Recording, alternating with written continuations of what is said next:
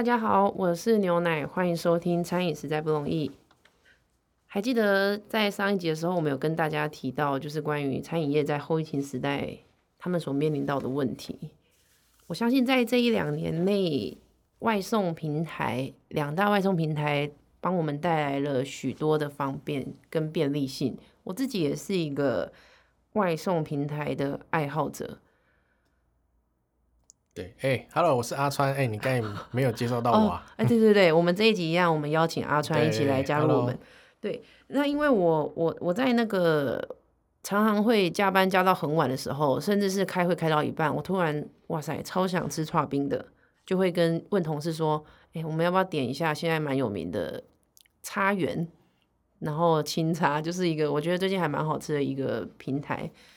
呃，不是平台啊，一个品牌，它是在做串冰的，然后还有一些仙草之类的。然后我就点了几次之后，发现，哎，我每次大概一次点都是六七杯、六七碗的。然后有一次我就直接去现场做购买，然后我就去买的时候，哎，怎么比我平常点还贵二十块？不知道阿川你有没有这种经验？是你你自己平常在家里或是在外面在公司吃东西的时候？然后再跟你去那个店家的时候，发现哎，两个价钱是不一样的。有啊，超长的啊，呃，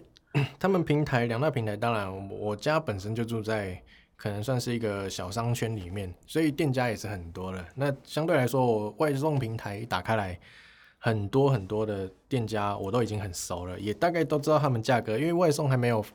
呃，我从小出生到大，外送还没有。呃，普及的时候，其实我就对店家那些价格啊，或是说他们卖的东西，我就挺熟了。所以有时候我就很真的很懒得出门。我说真的，我是一个很懒的人呐。就是说，他就算可能只是跟我隔一条巷子，我走过去可能大概五到十分钟，我都我都宁愿在家叫外送。我也是哎。对对对。然后，所以碰到这种情况下，其实点一开始点，我觉得哇，好方便哦。因为有时候真的超懒得出门，因为我也很宅。然后我就点点点，嗯。就发现，嗯，奇怪不对，为什么想说，哎，可能有可能店家可能涨价了，一开始点，而且一开始其实他们一开始出来，他们也比较推一些优惠，所以我就没有到那么 care。但是久了，他们发展到越来越大的时候，就发现说，哇靠，那是怎样？优惠越来越少就就算了。然后，呃，相对来说，店家因为呃知道他们抽成很高的时候，他们相对来说把这个价格又反映在消费者身上，我就觉得说，嗯。其实我我我家我爸妈都客家人呐，所以我也算是是非常传统客家人。对，哈咖喱，哇，我们是真的是你知道哈客家人特色就是非常节俭的。看到这个东西我就受不了了，哇，呃，我不不仅要负担这个，就是说什么哦外送的费用，就是说可能外送费用，然后我还要去负担，就是他加价过就跟原价他又要。再把价格加上去，我可以体谅说，诶，他为什么要把价格提升？因为一开始我就不理解，但是后来我可以知道说，因为他们跟平台合作，他们相对抽成高，那这个东西他们没有办法，所以只是加多加少的问题，所以很多店家这种价格反映到我们消费者上，我会我就觉得说，嗯，思考一下，所以我我们才才也是讨论今天可能来讨论一些外送，对我们也很常叫外送，但反过来思考。呃，外送是真的好吗？除了方便之外，我们还会遇到哪些问题？这样，阿川真的蛮善良的。我一开始在点的时候，我都没有想这么多，因为我就想到，哦，我真的只求便利性。我是直到有一次去买早餐店的时候，那个早餐店的，因为他们也是年轻人创业，他就说：“哎，牛奶，你下一次可不可以直接电话跟我订一订？你满两百的话，我直接帮你送。”我说：“为什么？”我叫外送这样子，你不是也比较轻松吗？我还是一样有支持你啊。他说：“哦，不要啦，你直接打电话来跟我点，还是你加我的赖？你加我的赖，你加我的赖，然后你传赖给我，我就帮你点餐。”我说：“啊，这样真的对你有比较方便吗？”他说：“有有有有有。”因为在这之前我都还不知道哦，原来他们是被抽趴数的。我就是一直默默的，就是从外送平台跟他点餐。是他后来跟我说到，他说：“牛奶，你有没有听过一句话？”他说：“他们现在在做做两大外送平台的生意，他们都保持着一个心态，呃，两个心态。其中一个心态就是，就是古人有说一句话：做吃的是生意好人倒，生意不好店倒。然后第二个就是他们把这个当做是一个广告，但他们想要一直在走下去嘛，所以他们就是一样会在里面，只是他们希望做到的是曝光，可是还是希望呃，消费者他买过之后，还是可以直接去他们店家做购买，甚至是可以透过呃打电话的方式啊，甚至他们有加入他们自己的 Line 的 Line at 去做点餐。我就发现，诶，其实业者他们也是会在想这个问题的，就是，嗯，我真的需要这个吗？不过这个在我平常，因为我上一集有提到嘛，我是在做呃餐饮相关 app 的业，呃，算是营运者。这就有两派说法，其中就会有两派，就是一派是像刚刚那个早餐店的呃年轻的夫妻，然后另外一派他就是跟我说，嗯，我一开始加入的话，我是把他当做他帮我请了一个外送员，一个月可能我这边被抽的单大概是三万到五万，那我算就等于是有一个外送员他去帮我平均掉这个费用，但我还是有赚到这笔钱，他就等于是我的基底。可是当他的营业额越来越大的时候，你相信吗？外送平台的，呃，他给抽给外送平台，他可以抽到快要十万，是是真的哦。就是他们可以抽到的金额，可以他们需要付这么多钱去给外送平台光抽佣的部分。他那时候他才开始自己在审视这个问题，说：“诶，我怎么没有早一点把我的客人导到我自己的平台上面？”然后我就在想，嗯。对，就是会有两派这样说法。当你生意如果是小小的，你可能会觉得哦没有关系，我把它当做是一个广告啊，甚至是我把它当做是一个他帮我，就是我再请一个外送员。可是如果你慢慢的，因为大家一定会希望生意越做越好，越做越大。当它越来越大的时候，我们就要去想，嗯，我被抽这些，我值得吗？还是我可以提早做准备？什么叫提早做准备？就是后疫情时代来临，如果我们可以早一点做准备，就像哦，我们这样不是常聊到最近最夯的就是航运股。如果我们可以早一点知道，啊，没办法飞了，可是航运却起来了，就是大家都没有办法早一点知道。可是，在餐饮这块，其实我们可以早一点知道。现在其实它就是需要我们需要做改变了，不再是像以前一样要运用很多的人力。或者是我们要透过别人外送平台，我们才可以去真正真正的去做到这个效益。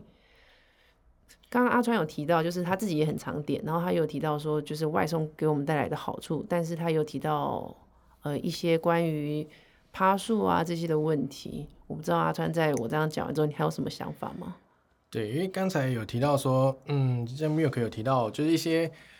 一些店家他可能一开始合作是。就是说，呃，多一个通路，因为他要么他就是接，几乎都是接过路客，很少也。其实餐饮店家，除非你真的做连锁品牌，你本身自己也很少去经营自媒体，因为大多的经营者或是掌权者都还是可能是老一辈，所以他觉得说自媒体，所以就是社群 FB 或 IG 这些东西，他们没有那么广泛去运用，所以他们只能依靠在地的宣传或是一些过路客，可能口碑传呃口碑行销。这种一个带一个，然后过来，但是其实我们也可以，我们呃一开始会看到这种情况下，就是他跟外送平台合作，就多一个通路，因为多一个平台，它也是多一个新的客源，接触到一些不同的陌生客群的时候，可能会让他的一些呃单量可能就会提高。但其实我们现在又回到说，呃最近发生的疫情爆发的时候，疫情爆发，很多人就会。其实不想合作，因为有不想合作的，变得逼的要去跟他们合作，因为没办法，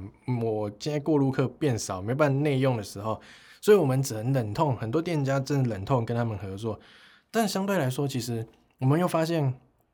疫情这期间很多其实是很多影响的，就是说外送员他的隐忧，外送员他们。其实，在外面跑，这疫情时间，他们是接触到很多东西，所以你对于对对，但他们也是蛮辛苦的啦。对，很辛苦。对他，我我当然不不不可否认，就是说，其实他们都是冒着自己生命危险去跑，所以我们也其实还蛮谢谢他，因为我们其实有时候也会叫外送。对，那但是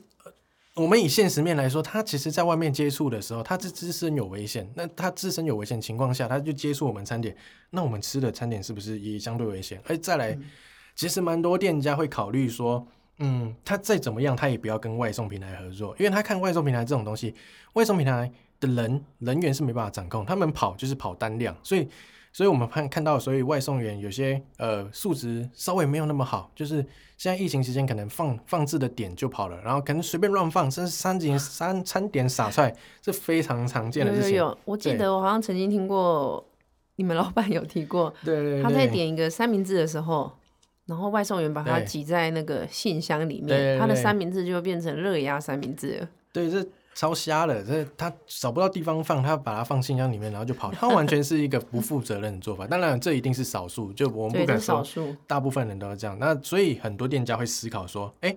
我跟一些外送平台合作，会不会就是影响到我自己本身的品牌？我自己品牌好不容易经营到这个，那我的对品质的要求，还有对我们餐点的一些要求，那如果跟他合作，相对来，如果我接触到一些新的不懂我们的客群的时候，他会觉得说，哎，对于我们这品牌，他被外送员给可能说，嗯，稍微呃比较遇到一些不好外送员，影响到我自己，很多品牌的业主他们会思考这一点，就说，哎，跟他们合作，但是不合作，我又要想怎么办？所以外送其实方便归方便，但其实本身就是对消费者来说可能会有一些隐忧，那对业主也是会有一些疑虑在，所以哎，阿阿川，你有听过就是现在有一些我们从来没有想过他会加入外送平台的，但嗯他却加入了，就像那种比较贵的一嗯些牛排馆啊，甚至西餐厅。那你自己在家的话，你会去点到这样子的外送吗？其实呃，我偶偶尔有时候你可能会想要挑选一些比较高单价，当然这这个东西本来一开始，其实高单价它本身就是重服务。我们我们拿米其林来说好了，米其林很多不管一星、二星、三星。大多它服务一定要到位，我先不管说米其林餐点怎么样，其实但他们服务一定相对来说都是有到一定水准，所以有些去吃东西，他是享受那个当下的氛围跟服务哦。氛围感，对，那你餐点高不高级，那是相对来说是其次的，而且，所以呃，其实这推断回来说，其实有时候我们在家我们享受不到这服务，那吃这个东西是不是就少了一点东西的感觉？哦，有有有，我那天有看新闻，就是萧敬腾的那个品牌，他那个寿司的名字，对，然后很多的 YouTuber 他都有在做开箱，嗯，就是他们带回家吃，好像一份是也要上千块吧。对。大家都觉得在家里吃跟在那边吃好像少了一点感觉。对。其实这个就是呃，我们我们我们在吃一些